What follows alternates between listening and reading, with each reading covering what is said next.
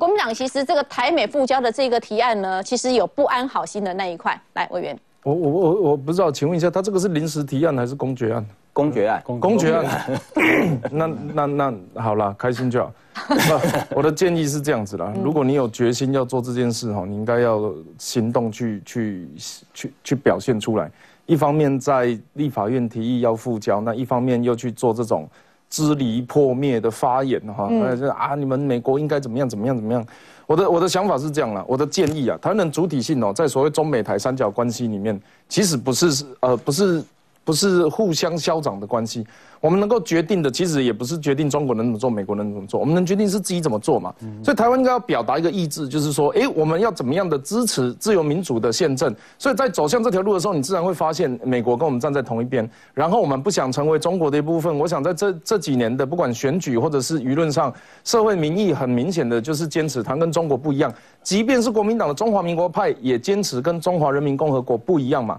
那今天江启臣在提这个这个所谓台美复交，不好意思，我必须名词更正一下，它叫中美复交，台美没有建交过，历史上没有台湾这个国家跟美国建交，所以它会产生一个问题，就是。如果中美要建交，首先中美要断交，中美断交完之后，中美才能建交。这个也是当时蒋介石跟卡特总统在断交的过程，他断了之后，马上跟谁？马上再跟这个中华人民共和国建交。那你下一步你要做的事情就是好，那你要解释给我们听，你要促成，你希望说国民党希望促成中美建交，但你如何达到中美断交？你是不是应该要去跟中华人民共和国宣称说啊，潘石，我跟你无共国家，我今麦要跟美国建交啊？你这边因为你的你的专制独裁的这个价值跟咱无共款啊，所以咱不爱跟你做朋友啊？好吗？希望美国吼只能承认一中原则、九二共识，以中华民国为世界上的正统。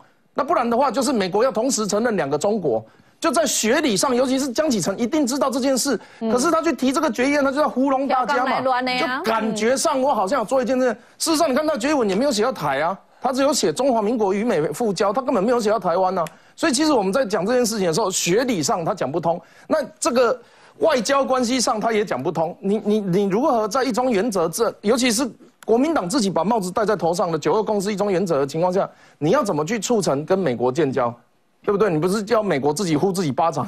那你要现在要承认两个中国，但我只承认一个，嗯，那这这个也不合理。所以国民党他现在的战战略是这样子，这个叫风吹两边倒。当美国协助我们的时候，他就觉得他是应该的。所以不管他是金金门八二三炮战第七舰队如何协助，然后韩战的转移，然后导致共产党没有办法投入军队这些事情，他都不敢讲。他只在跟讲说啊，没有啦，这个这个美国就帮我们就应该的嘛，啊，中国就我们的敌人。等到中国起来的时候啊，两岸应该要和平啊，美国帮我们是应该的。他就一直是这样。我要提醒大家，历史上唯一。一个这个历史的轨迹可以证明哦，如果你听国民党的哦，中华民国会损失九成的国土啊。然后呢，台湾跟国民党对美中的关系，其实就像叶元之对朱立伦还有韩国瑜的关系。朱立伦好的时候，他就跟朱立伦在一起；韩国瑜好的时候，他就跟韩国瑜在一起；韩国瑜不好的时候，他跑去跟朱立伦。刚好就是这个，就是国民党的态度。所以我希望哈，台湾人还是要知道自己的态度最重要，而不是我一定要靠谁才能够在这个社会生存。如果是照着国民党的战略哈，你也撸天撸觉得哈，真的会精神错乱。刚刚那个苏镇长讲说什么？什么国民党把美国的建交弄丢了，现在良心发现，哎，拜托，嗯，唐安内。那个是四十年前，是时空的不一样了。我们这是真心换绝情呢。我们在展现朝野共痛事的时候，被人家倒打一把。就像陈柏惟刚刚迟到，我还 cover 他，就他一来就故意骂我。这种真心换绝情，真的是让人家不能接受。我们现在台湾面对强敌，正是大家要团结一致的时候。做一点，所以所以陈柏惟好哈。应该台湾跟美国现在，台湾跟美国现在很难建交了。可以麻烦国民党帮我们推动中国跟台湾建交。美国跟中共断交就跟我们建交了。那台湾跟中国 建交，你愿意为我们付出一点心力，带请洪秀柱带这个是 这个我们的决议文去啊，好不好？好像我没有他的联络管道。突然不是党员了。好，举债的状况当然是跟疫情是有关系的。民进党政府不是举债最多的，而且大家记不记得去年呢还减税？为什么减税？就是因为我们在这个呃财税平衡上面是有一定的成效嘛，对不对？然后呢，我先看这个，我们直接切题哈。这个二零一三年的十一月的时候有一个报道啊，举债已经接近上限了，那个是已经到紧绷的状况哦。然后当时的总统马英九说什么？干嘛怕？这多借一点啊！那当时的国民党，你现在来看，那不是脸就是肿肿的吗？啊，我觉得哈，监督预算当然是在党的工作啦，啊，但是不伦不类啊，然后用一些不正常的数字啊，忽略自己执政的这个创下的记录啊，来做这样子愚民政策，这坦白讲也不是第一次啊。你看，我也在高雄市选的时候，他也是说，哦，负债负债偌济，拄偌济啊，十二档加一千亿啊，啊，拢用三千亿杀咧乌白话啊，结果伊走的时阵一年刚借两百几亿，到降息拢无改水。嗯，然后我的意思是说，你如果要用正常的逻辑去咨询，然后我们第一个摊开来看嘛，我们这今年这一个举债上限，事实上是会接近上限，这个也是事实。可是我们把钱花在哪里？大概四个部分，第一个就是肺炎的预算，武汉肺炎的预算，那它独立在哪边？它独立在这个预算上限的规则之外，为什么可以这样子做？原因是我们把它当做战争，我们把它当成战争的准备。这个战争是对病毒的战争，所以如果我们考虑一件事，如果台湾岛所有人都感染，然后大家都不见了，然后我们还要预算干嘛？我们还有政府，还有银行可以运作吗？所以我们把它当成战争预备准备的时候，它它这个预算是独立出来，它的确是用政府支出去消耗这边的费用哦。但是其他三个，如果我们要用正常的在野党监督，就说好，那你们大家大家来讨论这三项哪一项可以减？而事实上是。这一次的这个整个预算编列过程，包含大家在总预算预算的总咨询的时候，大家都有就自己的立场去提嘛。可是听来听去，最后也没有得到一个大的项目或者是关键性的结果。大家都在针对自己的，不管是选区的建设啦，或者是一些这个公共的议题，他并没有去针对这最大的三个项目去打嘛。如果你要打前瞻，好啊，那那前瞻的哪一个县是什么东西不要？是轨道不要呢？是公园不要呢？是运动中心不要呢？还是不要铺路？国民党也不敢讲啊。你如果觉得举债太高，水球。嘛，撒面粉嘛，好，那时候显然是不要，但是后来说，哎，我要争取，我要争取那些县市长。可是他们明明知道前瞻的这一些东西都是有既定法制的嘛，所有地方政府只要符合标准都可以来申请嘛。反而是因为像他之前国民运动中心是十五万人，现在有个全民运动馆七万人啊，对我来讲，我选区就没有十五万人的地方，那点一个点方圆多少公里啊？所以对我反而对县区比较弱势啊，我们就据理力争嘛，我觉得这个才是。好，你国民党具体来讲说举债太高，你要删什么？你就告诉我们你要删什么。另外一个新式战机，这个国际国造也好，或者是军购的相关，这个东西也是早就已经确定的，这个是编列在来年的预算。所以加当然再加上既有债务，这个就跟马英九这个跟马英九就绝对跑不了关系了，好吗？我们来讨论这三笔最大的，你要删哪一个？那我觉得这样子就很健康。对我来讲哦，前瞻在这个阶段，如果我们要顾财政纪律的话，有些东西或许不用那么急，那我们可以讨论。事实上。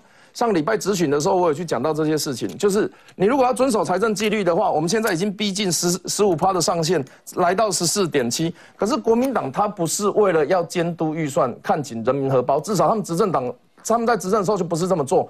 那现在他们也只是在做政治的语言跟斗争。最近的例子就是韩国瑜所管理的高雄市。所以从头到尾，我不认为国民党他们这些咨询跟政治的语言是为了看紧人民的荷包。川普他染病之后，他要展现是他那个呃总统的意志力哈。您知道病毒是没有办法打倒我的，所以你看到他。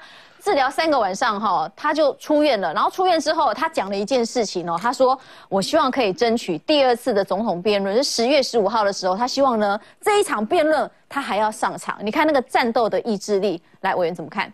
首先呢，我要先从这个台湾看美国的角度来讲哦，就是说台美关系过去我们都讲常在讲什么哦。因为台湾都是总统制，好啊，所以我们看美国好像都只有看总统对台湾的态度。那事实上，川普对台湾的态度很明确，就是在以印太战略中把我们当成一个心脏的国家，跟其他国家一起这个交朋友。但是台湾自己还没有办法变成一个国家，所以我们在想说啊，有些人会觉得说啊，如果川普被换下来，换另外一个人会不会对台湾不好？我要跟大家讲哦，美国不只是总统，它有一个地方叫国会。这几年来，几乎所有台美关系相关的法案都是全票通过，很难得，人家他们朝野共识极高。对对对对对，所以我们其实对于总统的选举哦，真的不用太担心，说我们是不是换个总统，我们整个哇台美关系就会崩盘啊，然后这些关系法法律会被收回。